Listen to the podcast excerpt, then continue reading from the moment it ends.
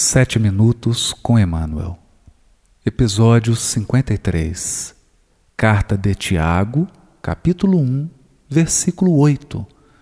Comentário do livro Vinha de Luz, capítulo 29, intitulado Guardemos o Coração. Dúbio e inconstante, como é em tudo o que faz. Tiago, capítulo 1, versículo 8. Comenta o benfeitor.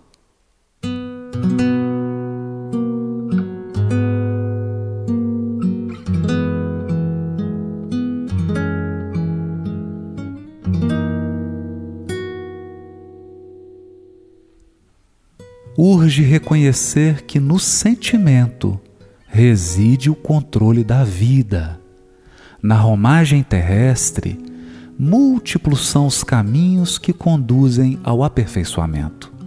Fartura e escassez, formosura e fealdade, alegria e sofrimento, liberdade e tolimento podem aliciar excelentes possibilidades de realização humana para a espiritualidade superior.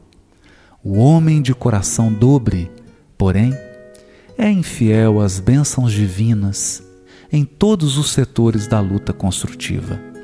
Se recebe talentos da riqueza terrestre, entrega-se comumente às alucinações da vaidade. Se detém os dons da pobreza, liga-se quase sempre aos monstros da inconformação. Se possui belo corpo, dá-se, em via de regra, aos excessos destruidores se dispõe de vaso orgânico defeituoso, na maioria dos casos, perde o tempo em desespero inútil. No prazer é incontido, na dor é revoltado. Quando livre, oprime os irmãos e escraviza-os. Quando subalterno, perturba os semelhantes e insinua a indisciplina. O sentimento é o santuário da criatura.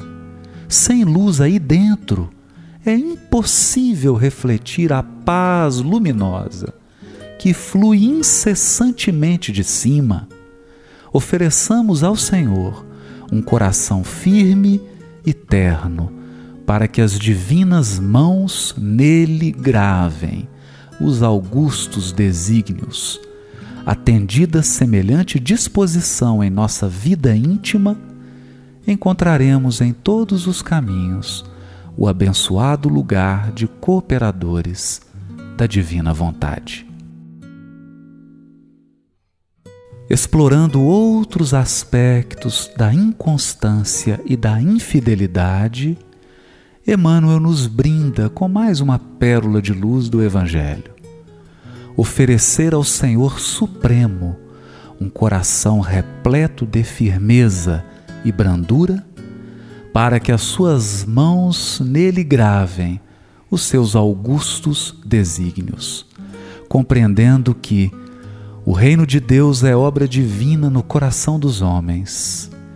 É nosso mais elevado objetivo. No sentimento reside o controle da vida, nos adverte o benfeitor. O coração representa a mais alta de todas as capelas, o santuário da criatura, onde o Pai amoroso nos responde e atende, sob a linguagem pura e peregrina, em luz de redenção. Fidelidade e confiança representam as disposições fundamentais da nossa vida íntima que tornam possível fazer luz por dentro, refletindo a paz luminosa que flui incessantemente de Deus. Alcançada essa posição espiritual de docilidade ativa e operante, todos os lugares e situações passam a representar para nosso espírito lugar abençoado de aperfeiçoamento onde podemos nos tornar cooperadores da divina vontade. Todavia, a infidelidade humana às bênçãos divinas, em todos os setores onde somos provisoriamente posicionados pela providência, nos tornam refratários, incapazes de extrair o supremo bem que se oculta por detrás de todos os acontecimentos. Fartura e escassez, formosura e fealdade, alegria e sofrimento, liberdade e tolimento, na essência, constituem posições provisórias na marcha ascensional do espírito, podendo ser convertidas em aprimoramento ou ruína, dependendo do coração que vive a experiência.